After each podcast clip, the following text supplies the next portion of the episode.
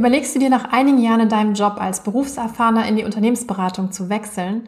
Ja, oder vielleicht möchtest du nach deinem Studium bei einer der großen Unternehmensberatungen durchstarten.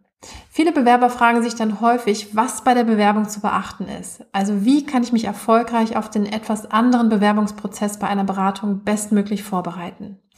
Genau hierzu habe ich ein wirklich sehr spannendes Interview mit Moritz und Niklas von In-N-Out Consulting aus München geführt. Falls das genau dein Thema ist, hör unbedingt in die heutige Podcast-Folge rein. Hallo, ich bin Svenja Gossing und ich freue mich sehr, dass du hier bist.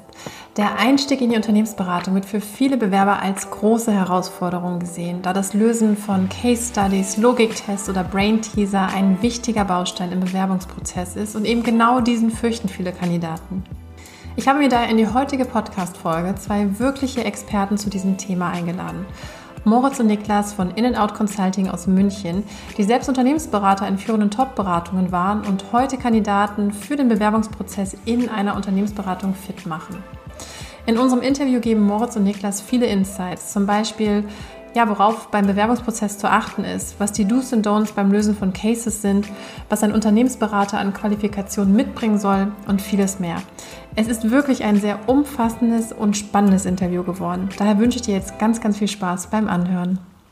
Ich freue mich total, Moritz und Niklas, euch hier heute im Podcast Happy Job, Happy Life begrüßen zu dürfen.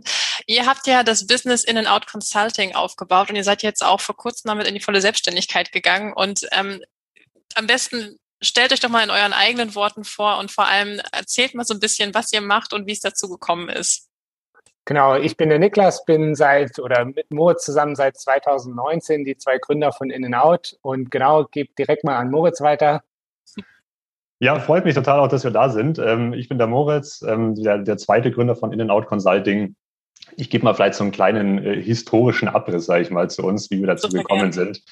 Also Niklas und ich ähm, sind zunächst mal zwei Ex-Berater aus den verschiedensten Unternehmensberatungen, ähm, haben eher einen technischen Background, das heißt, wir haben beide den Bachelor Maschinenbau studiert ähm, und dann im Master Wirtschaftsingenieur und haben so angefangen, Mitte, Ende vom Bachelor uns für das ganze Thema Unternehmensberatung mal zu interessieren. Wir wussten damals, es wird nicht leichter reinzukommen, ne, gerade in die großen namenhaften. Und uns hat damals ähm, noch so ein bisschen die Struktur oder der Plan gefehlt. Einmal, wo sollen unsere Karriere starten? In welcher Beratung macht es Sinn, sich zu bewerben? Und dann auch ganz speziell, wie bewerbe ich mich denn auch wirklich richtig? Ne, da gibt es viele Bücher, die man sich irgendwie durchlesen kann, irgendwelche Internetforen. Mhm. Problem an der Sache, jeder, der sich da bewirbt, bereitet sich mit diesen Büchern vor. Das heißt, das ist mal zunächst kein, kein Vorteil. Ne? Also irgendwie, es, äh, gibt dir kein so competitive Edge, ähm, um dich wirklich erfolgreich zu bewerben. Und da haben wir uns erstmal hingesetzt und uns da sehr, sehr ausgiebig selber orientiert mit den verfügbaren Informationen und einfach darauf vorbereitet, wie bewerbe ich mich richtig. Das war dann bei uns sehr, sehr erfolgreich. Also wir haben dann uns in vielen Beratungen beworben und auch in sehr vielen gearbeitet. Also wir waren bei unter anderem BCG, äh, bei Siemens im Inhouse Consulting, bei Oliver Wyman. Bei also Simon bei den Cooper. großen Namen. Genau, also bei den, bei den, bei den großen Beratungen einmal quer durch. Ne? Und sind dann eigentlich zu In-N-Out Consulting relativ organisch gekommen. Einfach dadurch, dass uns Freunde und Kommilitonen immer angeschrieben haben und haben gesagt, hey Niklas, hey Moritz, habt ihr mal Zeit für eine Stunde irgendwie einen Termin? Wie seid ihr da überall reingekommen? Wie habt ihr euch gut vorbereitet? Und das haben wir immer sehr gerne gemacht, uns da einfach kurz Zeit genommen für Freunde, bis wir gesagt haben, ähm, lass uns doch mal ein, Unternehmen daraus gründen. Und dann ist dann In-N-Out Consulting entstanden, mit dem wir jetzt Leute beraten. Einmal, wie startet man seine Karriere? Also wo macht es Sinn, sich zu bewerben? Und dann, wenn ich weiß, wo ich hin möchte, wie bereite ich mich einfach gut darauf vor? Ja, super, super spannend. Aber jetzt ist ja so, ich meine, ihr habt jetzt so diesen klassischen Werdegang ähm, nach dem Studium erstmal in die Beratung, da natürlich auch alles quasi vor Ort gelernt, die guten Tools, die man in der Beratung etc. lernt, beim Kunden gearbeitet und trotzdem habt ihr gesagt, Mensch, irgendwie das Thema, das ruft so danach, bearbeitet zu werden, nämlich wie komme ich in die Top-Beratung rein, weil ihr habt es ja erfolgreich mehrfach eben hinbekommen und ich meine, so wie ich euch jetzt erlebt habe als Gründer, ihr habt das wahrscheinlich schon sehr, sehr gut auch validiert und über, zu überlegen, okay, was, was ist so die Essenz? Warum ist für euch so dieser Driver drin und auch so, ja, warum mit dieser Business-Idee zu starten? Erzählt das nochmal vielleicht, weil das finde ich auch super spannend. So mhm. was euer Why quasi dahinter. So. Ja.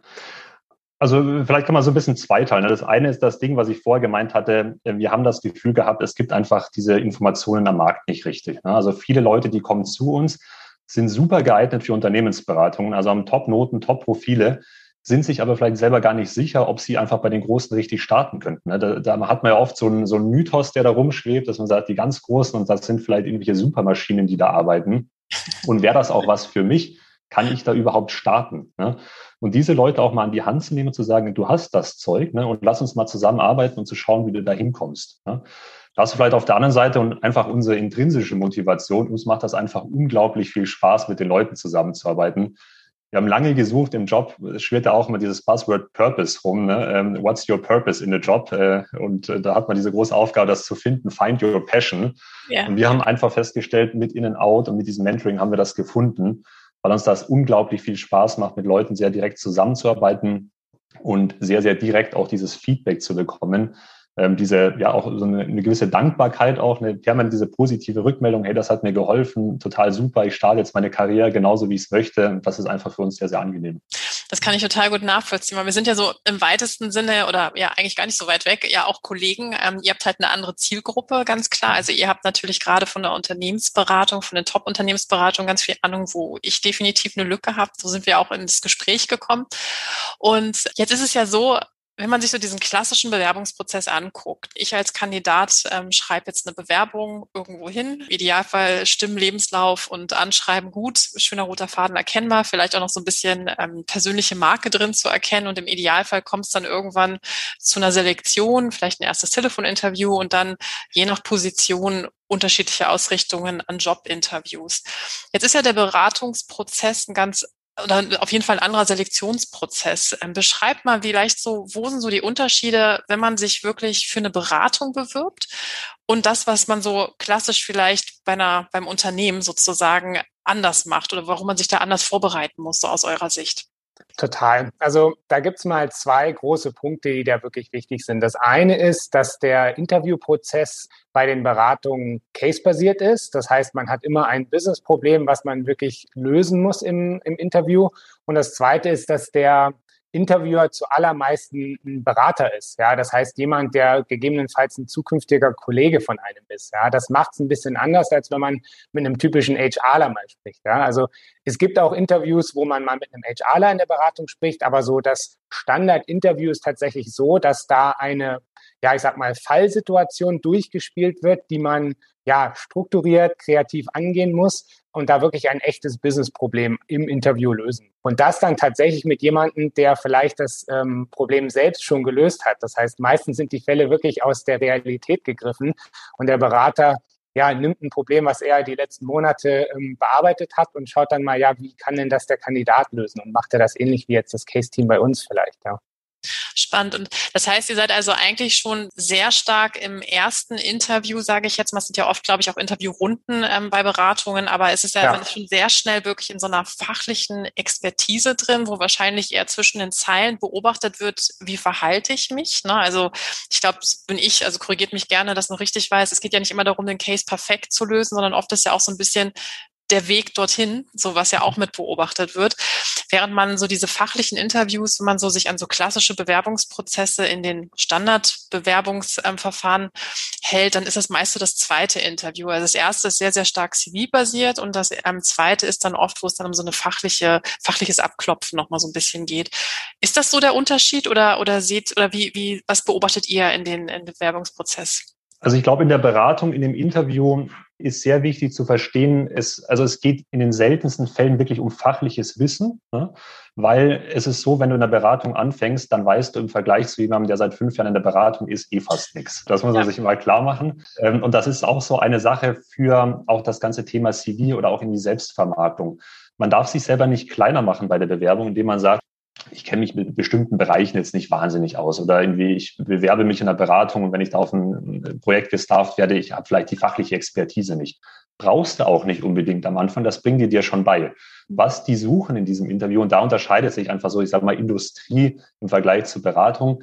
Die Beratungen, die suchen einfach in den Kandidaten das Potenzial von, ja, von einem zukünftigen Berater. Ne? Und was heißt das? Jemand, der einfach sehr strukturiert arbeiten kann, Probleme einfach analytisch angehen kann, teilweise auch mal zahlengetrieben ne? Mhm. Ähm, und das Ganze auch mal so aufbereiten kann, dass er einen Kunden damit überzeugen kann. Ne? Also das ist ja so das Handwerkszeug eines, eines Beraters, analysieren, überzeugen und äh, Änderungen anstoßen. Mhm. So, und, und da ist einfach der Schwerpunkt drauf. gerade jetzt halt in diesem Case-Interview selber, ja, das einfach mal so ein bisschen abzuklopfen. Das heißt, fachliche Expertise ein Stück weit. Ne, das ist dann auch bei Seniorenleuten, die vielleicht zwei, drei, vier Jahre Berufserfahrung haben und dann wechseln wollen, die Beratung mehr der Fall. Bei den Juniors, also die jetzt irgendwie nach dem Bachelor oder Master anfangen, eher wirklich das analytische Denken. Okay, ja, super spannend. Nochmal danke fürs Richtigstellen. Also eben dieser große Begriff des Problem Solving ist dann eher, mhm. glaube ich, so das, was dann geguckt wird. Ja, nimmt mich doch mal vielleicht wirklich mit, so Schritt für Schritt durch so einen Prozess, wie ihr eure Kandidaten vielleicht auch vorbereitet. Also was da wichtig ist, worauf ihr achtet. Also vielleicht eine kleine, eine kleine Übersicht oder Niklas springt auch gerne rein, einfach mal so ein bisschen zum Bewerbungsprozess. Wenn er den hattest du ja auch gerade schon mal angesprochen. Ne? Der ist relativ klassisch von der schriftlichen Bewerbung. Ich schicke einfach mal meine Sachen hin. Dann je nach Beratung teilweise einen Analytiktest dazwischen geschaltet, ein Personal Fit Interview, Case Study, hast noch Zeit für eigene Fragen. Ne? Das ist mal so grundsätzlich der, der Abriss davon, der auch relativ leicht zu durchschauen ist. Ne? Also vielleicht macht es Sinn, wenn man einfach mal in ein oder zwei, würde man vorschlagen, vielleicht die schriftliche Bewerbung und eine Case da, die einfach mal reinspringen, so einfach mal exemplarisch und da mal schauen, was sind die Besonderheiten. Mhm. Vielleicht gerade in der schriftlichen Bewerbung am Anfang ein, äh, einmal, da gibt es ja schon Unterschiede von Unternehmensberatung zu generell Industrie, die tatsächlich ganz spannend sein können. Mhm. Ja, absolut. Macht mal. Also ja, genau. ähm, also gerade wenn man sich so die schriftliche Bewerbung anguckt, unterscheiden wir da in zwei Themenbereiche. Das eine ist so ein bisschen das Format, also wie sieht die Bewerbung rein, ja, vom Format her aus und was muss dann sozusagen vom Inhalt rein. Ja? Ähm, und beim Format ist es tatsächlich so, dass die Bewerbung da kurz und knackig sein soll, weil Unternehmensberatungen bekommen relativ viele Bewerbungen und der Screener hat dann nicht sehr viel Zeit, da zu schauen, ja, wie, wie sieht die Bewerbung aus? Und da muss es wirklich ordentlich strukturiert sein und tatsächlich relativ kurz sein. Ja, das heißt, CV idealerweise auf einer Seite. Wenn man wirklich schon sehr viel gemacht hat, kann man auch zwei machen. Wir empfehlen immer, wie gesagt, eine. Da sehr sauberes Layout zu nehmen. Das heißt, nicht mit viel Farben spielen oder so, sondern es kommt da wirklich dann eher auf den Inhalt drauf an und auf die Struktur, dass es ordentlich strukturiert ist. Und was tatsächlich ganz wichtig ist, ist, dass man ja eigentlich keine Toleranz für Fehler in der Bewerbung hat. Das ist eigentlich in der Industrie genauso, aber insbesondere in der, in der Beratungsbewerbung nochmal umso wichtiger, weil wenn man sich jetzt mal die Parallele nimmt, man ist sozusagen auf dem Projekt, hat eine Abschlusspräsentation und da ist irgendwie ein, ein, Rechtschreibfehler in der Abschlusspräsentation, dann sagt der Kunde vielleicht, boah, wenn ihr das jetzt nicht geprüft habt, habt ihr vielleicht auch die Zahlen nicht geprüft. So, und das ja. kann man jetzt auf die Bewerbung auch übertragen, wenn du im Prinzip unendlich viel Zeit hast, dein CV ordentlich hinzubekommen und da ist ein kleiner Fehler drin, ja, dann ja, wird einem das auch sehr, sehr negativ angerechnet. Von daher muss man da immer schauen, ja, also in jeder Bewerbung eigentlich, aber insbesondere in der Beratung, dass da wirklich alles ja ganz, ganz sauber und ordentlich aussieht. Ja. Und dann genau beim Inhalt, wie gesagt, da ist es wichtig, dass man ähm, insbesondere wenn ich jetzt auch nochmal auf den CV eingehe, nicht einfach nur eine Auflistung von, von dem, was man getan hat, macht, sondern dass man hier wirklich auf eine, ja, ich sag mal, angenehme, humble Art und Weise sagt, ich bin der Beste, so dass man eingeladen wird, aber dabei wirklich, ja, nicht übertreibt, sondern das, ja, wirklich angenehm eben hinbekommt, ja. Also ein bisschen auch so KPIs. Also wenn du beispielsweise vielleicht ein Projekt, wo du so und so viel Effizienzsteigerung irgendwie ähm, hinbekommen hast, dass man das halt in einem sachlichen Ton, ohne zu sehr zu loben, halt schon mal sowas erwähnt. Das ist schon halt relevant. Hm. Total. Also man kann da super gerne auch quantifizieren, ja, in seinen Ausführungen, dass man einfach mal sagt, man hat so und so viel Prozent der Zeit in den Prozess eingespart, ja, oder ähm, man hat sehr, sehr schnell Verantwortung übernommen, die man ja vielleicht vorher oder als Intern jetzt nicht oder als Praktikant nicht unbedingt ähm, hatte, oder man hat ein Team geführt oder oder das sind einfach so Sachen, die man da ja mit reinnehmen kann und idealerweise auch eine, eine Zahl sozusagen dazu dann schreibt ja. Mhm, super. Wie ist das so aus deiner Sicht? Also was ich so häufig, aber das kommt auch auf die Position an, mit ähm, Executives halt eher noch mache, das ist so, dass man so Kurzprofile hat. Also so ein bisschen so eine Management-Summary eigentlich zu mir als Person. Für was stehe ich? Was sind vielleicht meine Stärken? Das ist natürlich, natürlich haben, hat jeder seine Stärken, aber es ist natürlich, je jünger ähm, die Kandidaten sind, ist es vielleicht auch auf einer jetzt expertenfachlichen Ebene noch nicht so ganz ausgeprägt. Ne? Ist das etwas, gerade wenn man so an diesen Standard eine Seite denkt, etwas, was ihr macht, was ihr empfehlen würdet? Oder sagt ihr eher, pff, also lieber, dass das andere vollständig und gut aussieht und an den richtigen Stellen so ein bisschen der Schwerpunkt gesetzt wurde? Also, also das kommt tatsächlich drauf an, ne? weil wir sehen das bei manchen CVs, wo sich bei den Kandidaten bisher wirklich ein roter Faden durchgezogen hat durchs Leben, wo sich das auch mal anbietet und wo mhm. sich das sehr angenehm liest. Ähm, bei anderen, die so ein bisschen random vielleicht unterwegs waren oder vielleicht mal hier und da reingeschnuppert haben, die sich da ein bisschen schwerer mit tun, sowas wie so dieses Kurzprofil am Anfang anzugeben, sehen wir das optional. Kein Muss, ne, dass man sagt, man hat irgendwie so, so eine, so eine Story, so eine Action-Title über, über sein Leben. Ist optional, manchmal kann das gut funktionieren, ist aber jetzt kein Ausschlusskriterium, wenn man es nicht drin hat. Sind es, gibt es so Schlagworte aus eurer Sicht, die unbedingt in so eine Unternehmens, äh, in, in so eine ähm, Beratungsbewerbung sozusagen reingehören? Also es gibt ja so ähm, die sogenannten Softwaren, die auf vielen, vielen großen Unternehmen eingesetzt werden, sogenannte CV-Passing-Tools, die einfach so eine Art Vorselektion machen und sagen, okay, ich als HRler habe vielleicht jetzt mit fünf Schlagworten mir das erleichtert, nicht 300 Bewerbungen durchzugucken. Das heißt, meine erste Selektion, die Leute, die Keywords drin haben, sind ein Stapel weiter und der Rest fällt durch.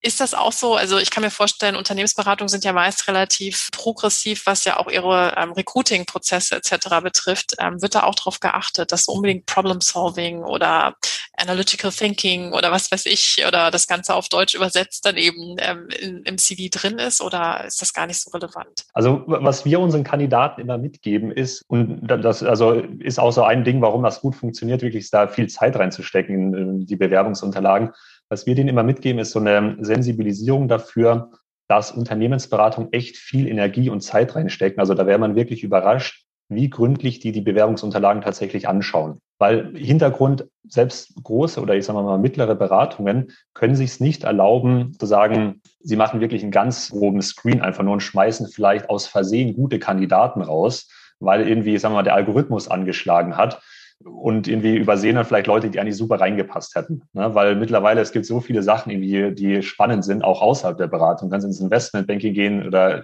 zunehmend auch Startups, mit denen die auch irgendwie im Wettbewerb stehen, wenn es um Bewerber geht.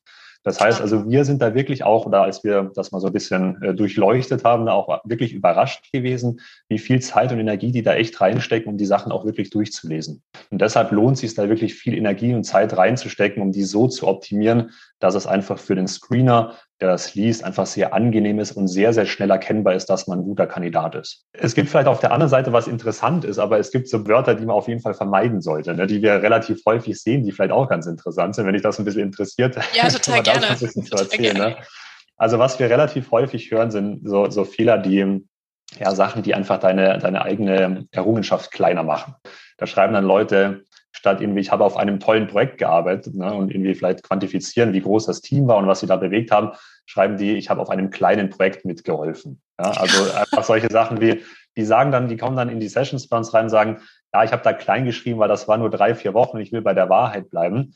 Wo wir immer sagen, das ist uns auch total wichtig, bleib immer bei der Wahrheit, dichte nie irgendwie was dazu.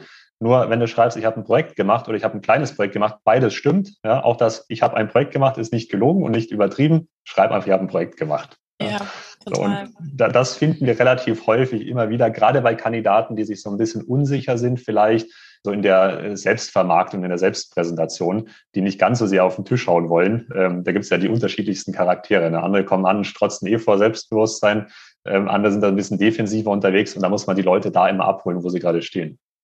Absolut. Also das finde ich auch nochmal ein super schönes Beispiel, weil, also ich glaube, das zieht sich auch wie so ein roter Faden durch die ganze Bewerbungsphase. Ne? Ich sehe das auch ganz häufig, dass das Thema Selbstvermarktung, was ja gefühlt für viele ja erst im Vorstellungsgespräch eigentlich beginnt, ja eigentlich schon im Lebenslauf beginnt. Und ähm, dass das daran eigentlich schon oft vielleicht ähm, der Nichterfolg der Bewerbung auch schon dran hängen kann. Ne? Weil wenn ich so als Recruiter irgendwie das Gefühl habe, hm, da ist einer irgendwie nicht so richtig sicher mit dem, was er gemacht hat. Und auch wenn ich das nicht explizit reinschreibe, aber irgendwie schwingt so ein Gefühl ja mitunter mit. Und das nehmen wir ja auch unbewusst dann irgendwie wahr. Ne? Und das ist halt einfach dann schade, wenn man sich damit eine Chance verbaut. Das ist ein schöner Tipp. So die klassische Frage, die ihr bestimmt ständig gestellt bekommt, von jetzt gerade auch Absolventen, ja, meine Abi-Note war jetzt nicht 1,0. Lohnt es sich überhaupt dann zu einer Beratung zu gehen, beziehungsweise lohnt sich die Bewerbung überhaupt? Was antwortet ihr da? Weil ich weiß, es gab mal so Bewegungen von McKinsey damals noch, also das ist aber echt schon lange her, Aufruf, dass dann irgendwann nicht mehr das 1-0er-Abi oder sowas dann gefordert war oder ähnliches. Ne? Und also es, es ist immer noch so als Mythos in den Köpfen der Leute, dass man überall 1-0 haben muss. Ne? Wie seht ihr das heute?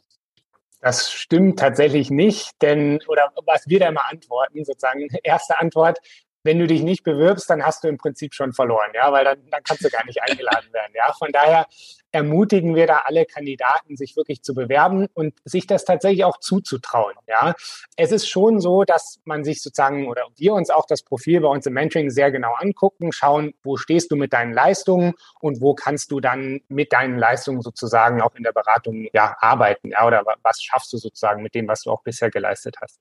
Was da aber wichtig ist, ist, die Beratungen schauen sich da jetzt nicht an und sagen, hier, du hast jetzt kein 1-0-Abi, jetzt bist du sofort raus, sondern die schauen sich da immer einen ja ein rundes Profil an oder schauen sich das Profil von verschiedenen Seiten an. Da, da zählt sozusagen die gesamte Person. Und die Noten sind da nur ein ganz kleiner Teil. Ja, also ein wichtiger Teil, aber wie gesagt, ein kleiner Teil. Von daher ist es jetzt so, dass man da sich jetzt nicht sagen muss, okay, ich habe jetzt kein 1,x Abi, jetzt bewerbe ich mich nicht bei den großen Beratungen, sondern man kann, wenn man andere tolle Dinge gemacht hat, ja, man hat ein Unternehmen nebenher gegründet oder man hat sich in der studentischen Unternehmensberatung ähm, engagiert oder oder oder und hat da eben ganz andere tolle Sachen gemacht, kann man da sozusagen die ja, akademischen Leistungen auch ja, ich will jetzt nicht sagen wettmachen, aber sozusagen an der anderen Seite auch, auch Stärke zeigen. Genau, genau.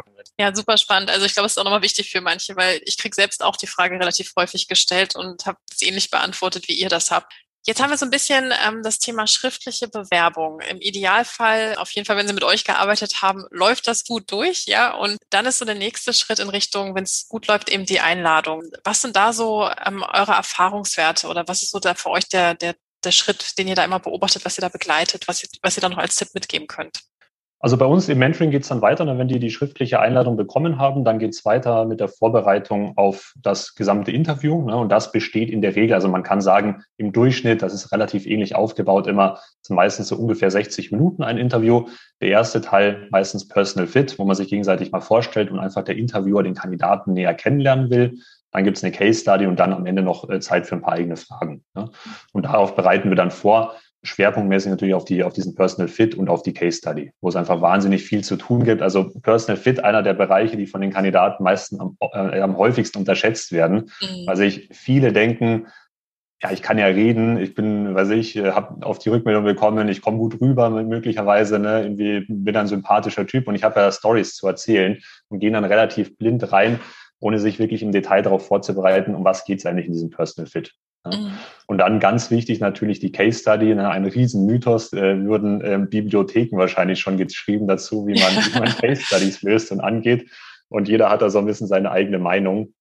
Und da haben wir auch einfach einen Approach, den, den, den wir da entwickelt haben, den wir den Leuten beibringen, der denen einfach im Schwerpunkt beibringen soll, wie arbeitet ein Unternehmensberater selber und wie würde der Interviewer dieses Problem angehen. Ja, das heißt, aus unserer Consulting-Erfahrung bringen wir denen einfach bei, so arbeitet ein Berater, macht das mal bitte aus so in der Case Study. Das, das finde ich super spannend, weil auch gerade bei dem Thema Case Study gucken ja viele, glaube ich, eher immer so in so Silos, dass man sich dann so die Case Studies, nennt es mal einfach ein paar Namen, egal, von Accenture und Co. halt anguckt und vielleicht auswendig lernt. Und ich meine, ihr bereitet ja mit eurem Ansatz auf alle möglichen Top-Beratungen vor. Das heißt ja, dass es da ja irgendwo eine, eine Quintessenz geben muss in, in der Vorbereitung, um einfach jetzt nicht einzeln sich durch jede Unternehmensberatung und durch jede Foren und sonstiges, die dazugehören, durchzuklicken, sondern dass man eigentlich wirklich mit einer gewissen Herangehensweise, mit einer gewissen Methodik sich sehr, sehr gut darauf vorbereiten kann. Das ist so, oder? Ja.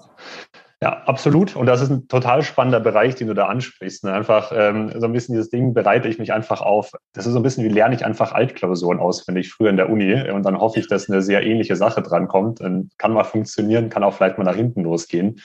Wir sprechen an dieser Vorbereitung immer so bildlich, das macht es ein bisschen greifbarer von verschiedenen Evolutionsstufen in der, in der Case Study Vorbereitung. Also Evolutionsstufe eins ist, ähm, Kandidaten merken, okay, da kommt eine Case Study auf mich zu und sehen dann im nächsten Schritt, da gibt es auch so Frameworks, die kann ich lernen. Ne? Und dann lernen die sowas wie SWOT-Analyse und Porters Five Forces und schauen sich das Klassiker. irgendwie an. Ähm, und haben dann die Idee, ich gehe da mit rein und dann schaue ich mal, wie das zusammenpasst und dann wird das schon werden. Und dann wende ich diese Frameworks darauf an.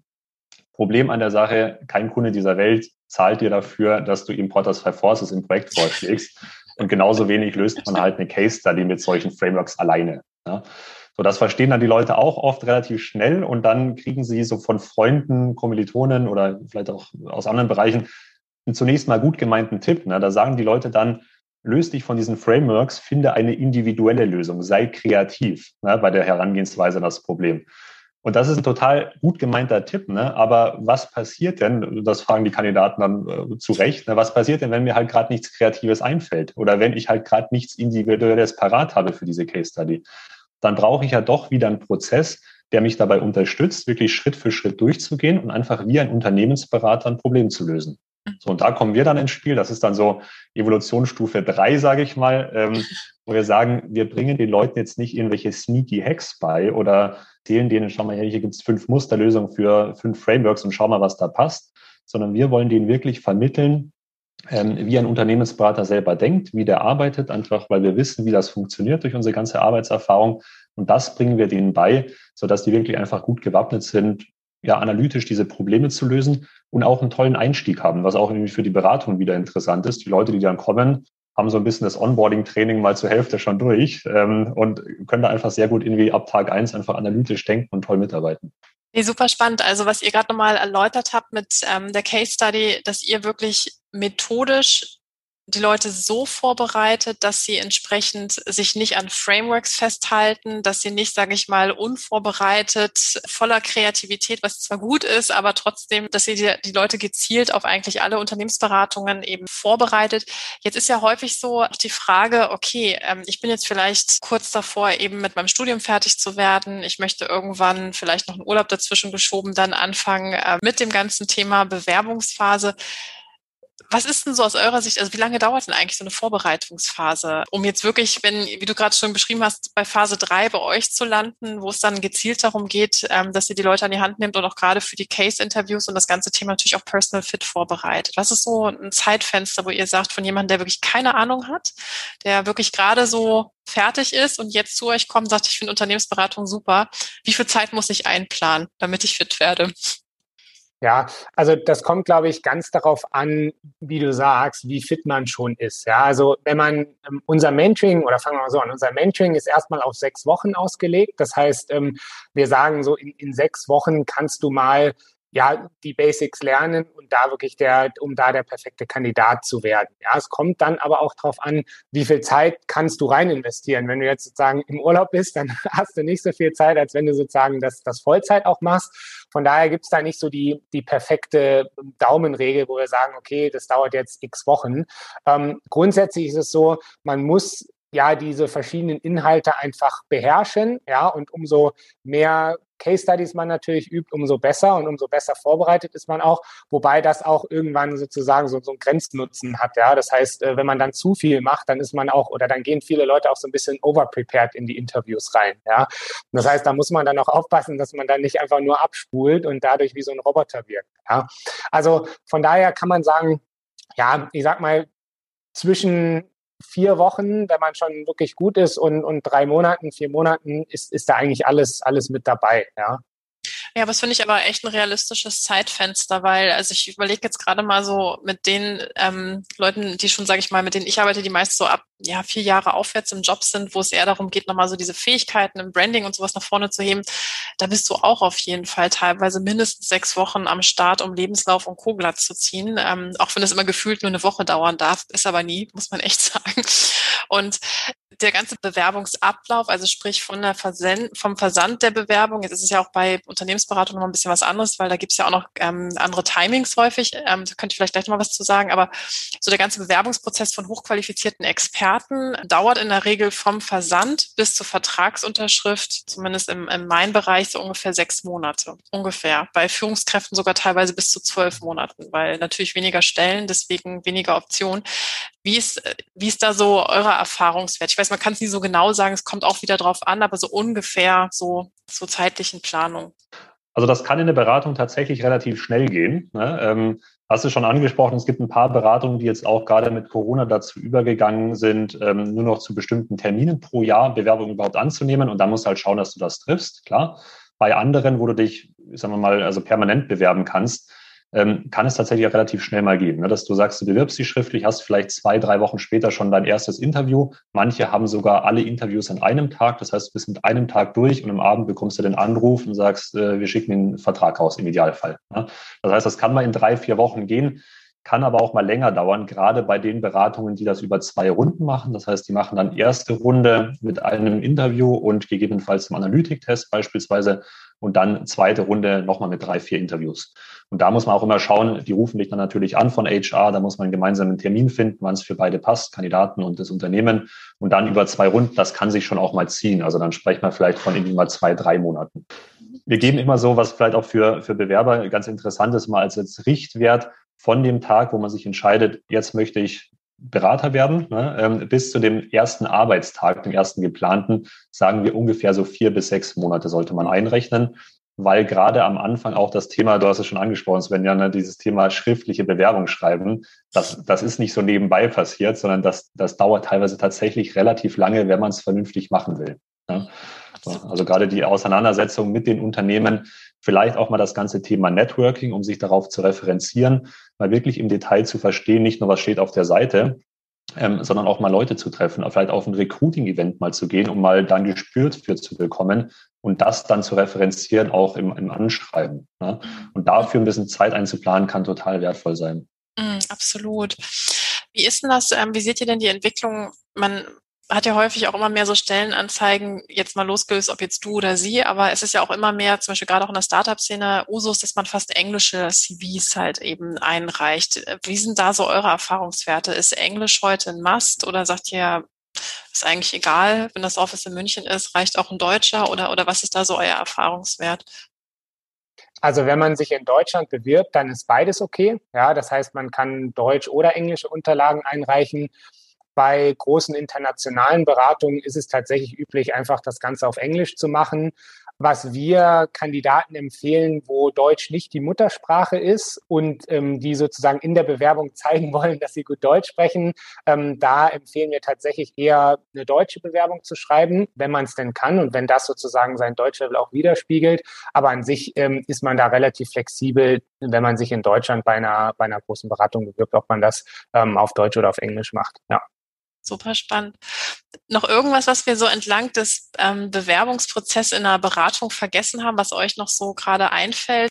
Also ich glaube, wir haben tatsächlich mal die, die wichtigsten mhm. Bereiche ist tatsächlich in die schriftliche Bewerbung und danach Case Study, weil das einfach so sagenumwogen ist. Ne? Also ähm, ja, wie gesagt, Bücher dazu geschrieben, noch und nöcher ähm, und die Total. wildesten Theorien, wie man sowas angeht.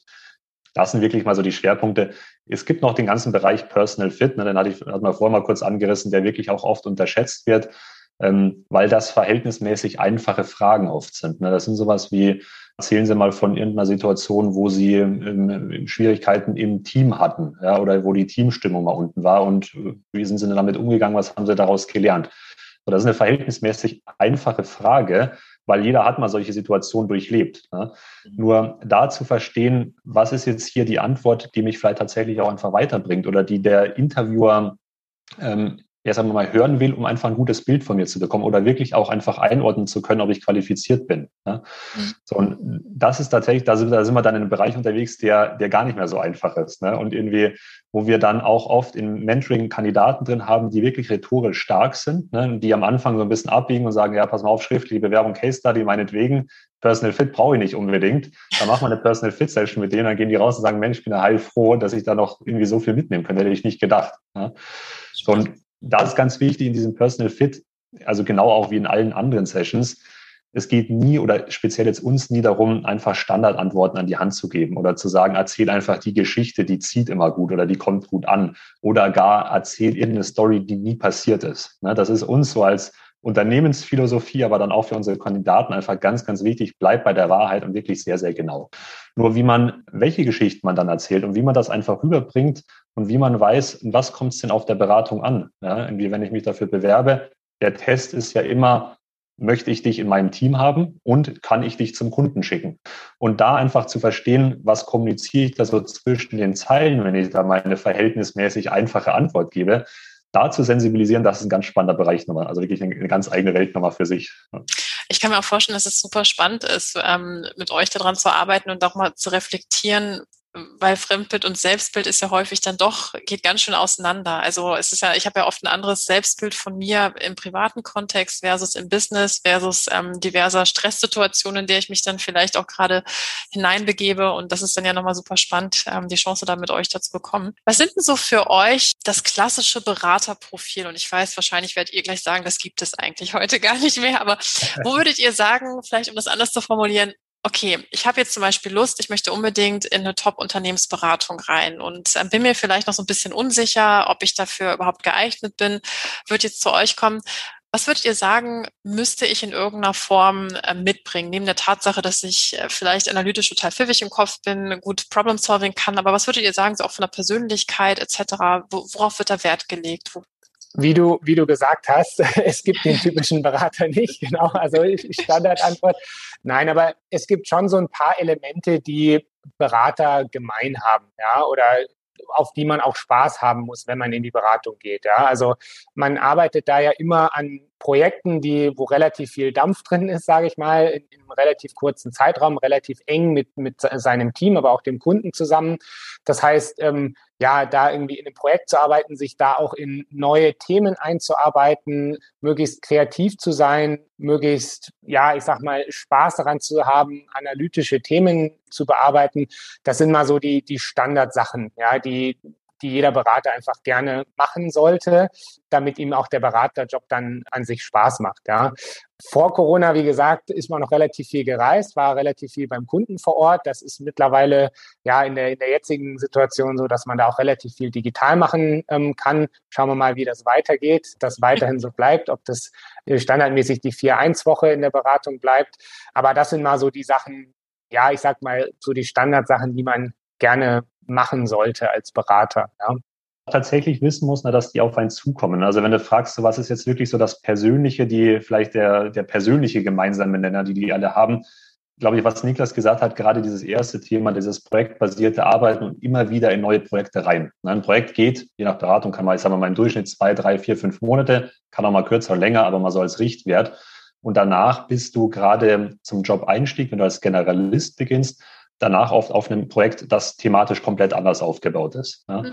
Und das kann toll sein, ne, weil du einfach äh, eine neue Möglichkeit hast, wieder an der du wachsen kannst, neue Themen, die du dich einarbeitest, kann aber auch mal irgendwie einfach auch mal Stress erzeugen, weil du eigentlich immer wieder bei Null anfängst. Also du bist immer derjenige, der keine Ahnung hat, eigentlich. Ne? Ich sage mal jetzt mal überspitzt formuliert auf vielen Projekten. Und das muss man, glaube ich, auch mögen. Ne? Also da muss man der Typ für sein, zu sagen, das macht mir Spaß. Ich mag einfach die neuen Herausforderungen es ist auch total legitim, wenn man sagt, ich bin jemand, der gerne irgendwie einen Job lernt und dann das erlernte Wissen einfach über die nächsten Jahre oder auch Jahrzehnte einfach anwendet und da so ein bisschen der Experte und es ist so ein bisschen entspannter. Ne? Das ist auch total legitim, aber mit der Einstellung wäre man dann, glaube ich, tatsächlich eher falsch in der Beratung. Ja, wie du gesagt hast, das ist eine Typfrage. Vielleicht so, so zu dem Punkt, wer ist so eure Hauptzielgruppe? Sind das, ist, habt ihr so alles querbeet? Also seid ihr eher mit Graduates bis hin, aber auch zu Leuten, die vielleicht schon sagen, Mensch, ich habe schon ein paar Jahre Berufserfahrung, habe aber für mich nochmal erkannt, ich will eher so ein T-Shape-Gefühl für mich, also in die Breite jetzt gehen, nicht mehr nur Experte sein. Wer, wer kommt so zu euch? Also wir haben tatsächlich bei uns oder die Leute, die zu uns kommen, wirklich vom ähm, Bacheloranden oder jemand, der gerade noch im Bachelor ist, gerade im Studium angefangen hat, bis hin zu jemandem, der mehrere Jahre Berufserfahrung hat. Also wirklich Berater, die, wie du sagst, ja, in einer Beratung arbeiten, da vielleicht sehr spezialisiert sind und nochmal breiter werden wollen oder auch andersrum, die bisher sehr breit beraten haben und dann sehr spezialisiert werden wollen, haben wir eigentlich alles dabei. Ja, das heißt, ähm, wir decken da vom, vom Berufseinsteiger bis zum ja, Young Professional eigentlich alles ab und stellen uns da auch sehr, sehr gut auf die Kandidaten ein. Also unser Mentoring sieht jetzt für den Bacheloranden deutlich anders aus wie für den, der sozusagen dann schon zwei Jahre in der Beratung ist, ja, weil dem müssen wir nicht mehr die, die Basics erzählen sozusagen. Ähm, also da schauen wir, dass es wirklich für jeden ähm, den bestmöglichsten Mehrwert auch bietet. Genau. Was wären so aus eurer Sicht so die Hacks, der Hack, also es muss jetzt nicht plural sein, äh, was sind so Hacks, die ihr mitgeben könnt, wenn ihr das möchtet sozusagen? Der Hack Nummer eins, der Hack Nummer eins ist uns mal anzurufen. Ja. so ein bisschen in, in eigener Sache auch. Nein, also ähm, ich glaube, so den Hack, den, den gibt's tatsächlich nicht. Ja, also wenn man, wenn man sich wirklich für die Unternehmensberatung interessiert und da auch wirklich ernsthaft interessiert ist, dann muss man da mal durch und muss sich wirklich einfach gut vorbereiten. Das heißt, dass, ja, wir, wir können jetzt nicht sagen, es gibt den Hack und dann wirst du ein toller Berater. Ja. Von daher muss man da einfach schauen, dass man sich wirklich gut vorbereitet und ja, da bieten wir, oder das war ja auch sozusagen einfach unser, unser Why am Anfang, ja, wie wir gestartet sind, warum wir das überhaupt gemacht haben, weil es uns, wie gesagt, einfach wahnsinnig viel auch Spaß gemacht hat, ähm, uns vorzubereiten, andere Leute vorzubereiten. Ja, und ich glaube, dann, dann kommt das schon, ja, oder dann, dann geht man auch den Weg, ja. ja. Ich weiß nicht, Moritz, ob du da vielleicht noch irgendwie einen anderen View drauf hast, aber das wäre mal so das von, von meiner also Seite. Wirklich, anschließen. Ne? So, so arbeiten wir ja auch und ähm, ich glaube, da muss man sich ja das tatsächlich bewusst machen. Es gibt nicht, also auch das, was wir unterrichten, sind ja keine Shortcuts oder sowas oder diese so, ich glaube, ich habe es vorhin mal Sneaky Hacks genannt, ne? dass man sagt irgendwie, mach mal das und dann klappt das schon oder sowas oder ab und zu kommen Kandidaten zu uns und die fragen uns dann auch, ähm, gibt es im CV, gibt es da irgendwie die Möglichkeit, wenn ich ein schlechtes Abi habe, dann schreibe ich das einfach in weiß in der Schriftfarbe vom Blatt, dann erkennt es ein Algorithmus nicht und dann funktioniert es oder so. Da sagen wir mal, lieber eine, eine solide Vorbereitung und nicht so sehr Vertrauen darauf. Was so wirklich vielleicht der Hack ist jetzt kein Hack mehr, sondern es ist wieder ein bisschen aus so einer Metaebene, glaube ich, die Selbsterkenntnis, dass man sagt, ähm, ob das jetzt mit uns ist oder mit irgendjemand anderem, ne, total, total freigestellt. Ne? Aber dass man sagt, ja, hat man diese Selbsterkenntnis, dass man sagt, ich hole mir da tatsächlich vielleicht mal Unterstützung, einfach eine externe Sicht auch, ne? sei es auch vielleicht mal mit Freunden, die auch in der Beratung sind. Ich glaube auch, da sind wir noch besser aufgestellt und, und unterstützen noch besser. Nichtsdestotrotz, das ist mal ein super Schritt einfach, ne? Und zu sagen, ich hole mir da einfach mal einen externen Blick rein weil der Bewerbungsprozess in der Beratung, der ist recht standardisiert und man muss einfach wissen, was auf einen zukommt und wie man sich drauf, gut darauf vorbereitet. Wir vergleichen das immer ganz gerne so eine, Metapher mit, mit einem Tanzwettbewerb, wo man sagt, möglicherweise ist jemand einfach, es gibt ja Leute, die sind sehr begnadet ne, und können sich einfach toll bewegen, haben ein tolles Körpergefühl. Aber wenn die dann in einen Salsa-Wettbewerb reingehen, wo einfach bewertet wird, wie du Salsa tanzt, und die einfach den Grundschritt nicht kennen, dann kommen die vielleicht auf die Bühne und bewegen sich ganz toll, kriegen aber trotzdem null Punkte dafür. Ja, ja, ja schön. Diese Erkenntnis mal zu sagen, ähm, ich, ich ja, schau mir tatsächlich mal an, ich, ich rede mal mit einem Schiedsrichter, sage ich mal, mit einem, mit, der in der Jury sitzt und frag mal, worauf kommt es denn an, wie würdest du mich denn bewerten? Ja, und sich daran zu orientieren, das kann einen total voranbringen. Ja, ich finde das super wertvoll, was ihr gesagt habt, weil ich glaube, dass wirklich so einfach das eigentlich gedanklich ist. Aber wenn ihr in die Unternehmensberatung gehen wollt, es bedarf einer Vorbereitung, ja. Und das ist halt wirklich ähm, eine ernstzunehmende Vorbereitung. Und ich glaube, dass unterschätzen einfach auch viele. Also auch Schnittstellen, mit denen ich habe, dass man mal so kurz in zwei Wochen mal alles ganz schnell verstoffwechselt und ein paar Cases löst. So, so funktioniert die Welt halt nicht. Ne? Und man kann es wiederum, und das ist das Gute daran, ja eben auch mit der entsprechenden Hilfe sehr, sehr gezielt und sehr, sehr gut vorbereiten. Ne? Deswegen, da ist ja die Möglichkeit, auch daran eben weiter zu wachsen. Ne? Ja, vielleicht, ja. jetzt haben wir immer wieder so ein bisschen durchblitzen lassen, wo man mit euch am besten in Kontakt kommen kann, ähm, was ihr alles so anbietet. Wollt ihr da noch mal ein bisschen was zu erzählen, wie ihr zu erreichen seid, ähm, was ihr für Programme, für ein Programm anbietet, etc. Also alles, was ihr hier noch teilen wollt. Ähm. Super gerne. Also grundsätzlich erreicht ihr uns sehr, sehr gut über Instagram. Das heißt, wir haben einen Instagram-Kanal, über den ihr uns kontaktieren könnt, ähm, In and Out Consulting, einfach ähm, zusammengeschrieben. Ihr könnt auch mal bei uns auf der Webseite vorbeischauen. Die ist auch auf dem Instagram-Kanal einmal verlinkt. Das heißt, da einfach mal schauen, was wir so machen. Da auch In and Out Consulting mit, mit Bindestrichen dazwischen findet ihr auch alle Informationen über uns und auch da einfach mal motivieren, mal mit uns Kontakt aufzunehmen. Ihr könnt da ähm, Termin mit uns ähm, buchen, wo wir einfach mal ganz nett und, und, unverbindlich zusammen sprechen, wie wir, wie wir euch da unterstützen können. Und genau unser Mentoring, alles, was wir jetzt heute im Podcast einmal sozusagen erzählt haben, ähm, deckt das ab. Das heißt wirklich, wir, wir nehmen die Kandidaten an die Hand, da, wo sie gerade stehen und machen sie dann zum perfekten Kandidaten oder so perfekt, wie wir sie halt in der Zeit und bis dahin, wo sie eben hinwollen, machen können. Ja genau, das ist sozusagen das, das, das, was wir machen, was wir anbieten. Und ja, würden uns freuen, wenn ihr einfach mal bei uns vorbeischaut. Super schön. Ich werde auf jeden Fall auch die ganzen Links und wie man euch finden kann in die Shownotes reinpacken, ähm, dass da auf jeden Fall ihr zu finden seid. Vielleicht so als letzte Frage in eure beide Richtungen. Ähm, was war das oder was ist so ein Buchtipp, ein Filmtipp oder irgendein allgemeiner Tipp, den ihr nochmal so in Richtung es kann jetzt Beruf, es kann Karriere, es kann Beratung, es kann aber auch was ganz anderes sein, einfach nochmal mitgeben wollt. Irgendwas, was vielleicht euren Weg auch nochmal geprägt habt. Ja, ähm, Also ich würde mal direkt mal anfangen, ähm, weil du hast ja gesagt, du hast ja den, den, Lösungsspektrum am Ende noch mal ein bisschen aufgemacht. Es muss nicht nur Buch oder, oder Film sein. Alles Was möglich. ich tatsächlich ganz toll finde, es geht so ein bisschen Richtung Film, das kennen viele, das ähm, referenziere ich relativ häufig, weil es einfach irgendwie mich auch sehr prägt, ne, ist, ähm, man kann mal bei schauen bei YouTube die Abschlussrede von Steve Jobs, wo er mal eingeladen wurde. Ich glaube, das war zu der Zeit, als er gerade vermeintlich von seiner Krebserkrankung geheilt wurde und da eine Abschlussrede hält und da ein ganz äh, interessantes Thema drin hat. Ähm, das ist, äh, er nennt es Connecting the Dots, Looking Backwards. Ähm, also er macht da das Beispiel, das kennst du vielleicht auch, Svenja, ne? Ähm, diese, also das Beispiel von ihm referenziert er ja, es gibt ja dieses Malen nach Zahlen, wo du einfach da deine Zahlen machst ne? und dann auf einmal gibt das ein Bild. Und er sagt, er ist selber da sehr stark davon überzeugt, dass das Bild des Lebens, äh, sagen wir jetzt mal metaphorisch gesprochen, einfach rückblickend irgendwie einen Sinn macht. Ne? Und von daher, das geben wir den Kandidaten auch mit. Versteif dich da nicht zu sehr drauf, sehe Sachen auch nicht irgendwie als Niederlage, wenn du vielleicht auf einer Beratung mal nicht genommen wirst, dann hat das irgendwie vielleicht auch mal einen tieferen Sinn und du wirst in zwei Jahren aus der, ja, aus einem Job in einer anderen Beratung darauf zurückblicken und sagen, hey, ich bin hier total happy. Gut, dass es damals nicht geklappt hat mit der anderen Beratung. Ja. So, also das ist so ein bisschen so Richtung, Richtung Film vielleicht, ne, ähm, was, was ich immer ganz interessant finde, einfach so ein bisschen, um sich darin zu orientieren.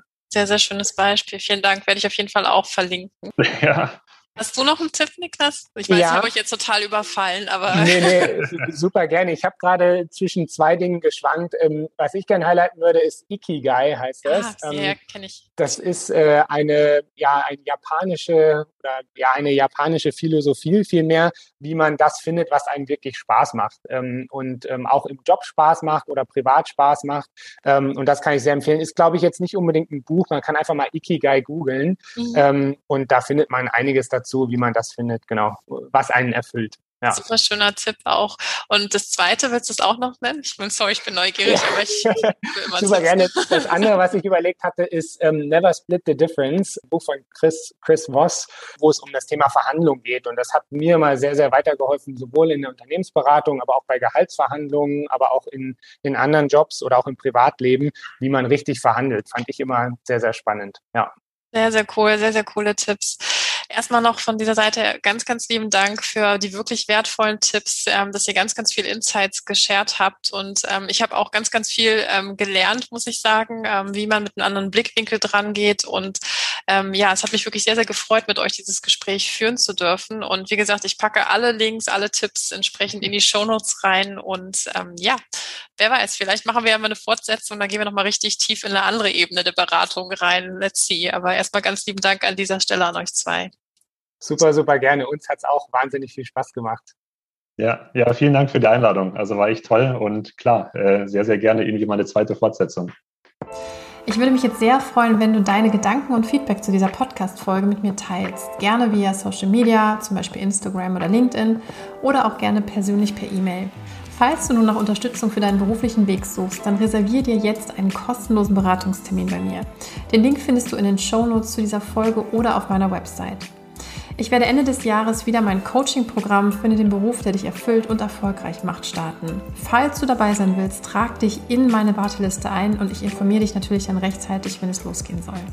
Und jetzt noch ein letzter Schritt. Also wenn dir die Folge gefallen hat, dann abonniere bitte meinen Podcast in deiner App und hinterlass mir sehr gerne eine positive Rezension oder teile die Folge mit Freunden oder Freundinnen damit die vielleicht in Anspruch der tollen Leistungen von In-N-Out Consulting zukünftig kommen können. Ich danke dir wirklich von Herzen dafür und schicke dir ganz, ganz herzliche Grüße aus Köln und bis nächste Woche, deine Svenja.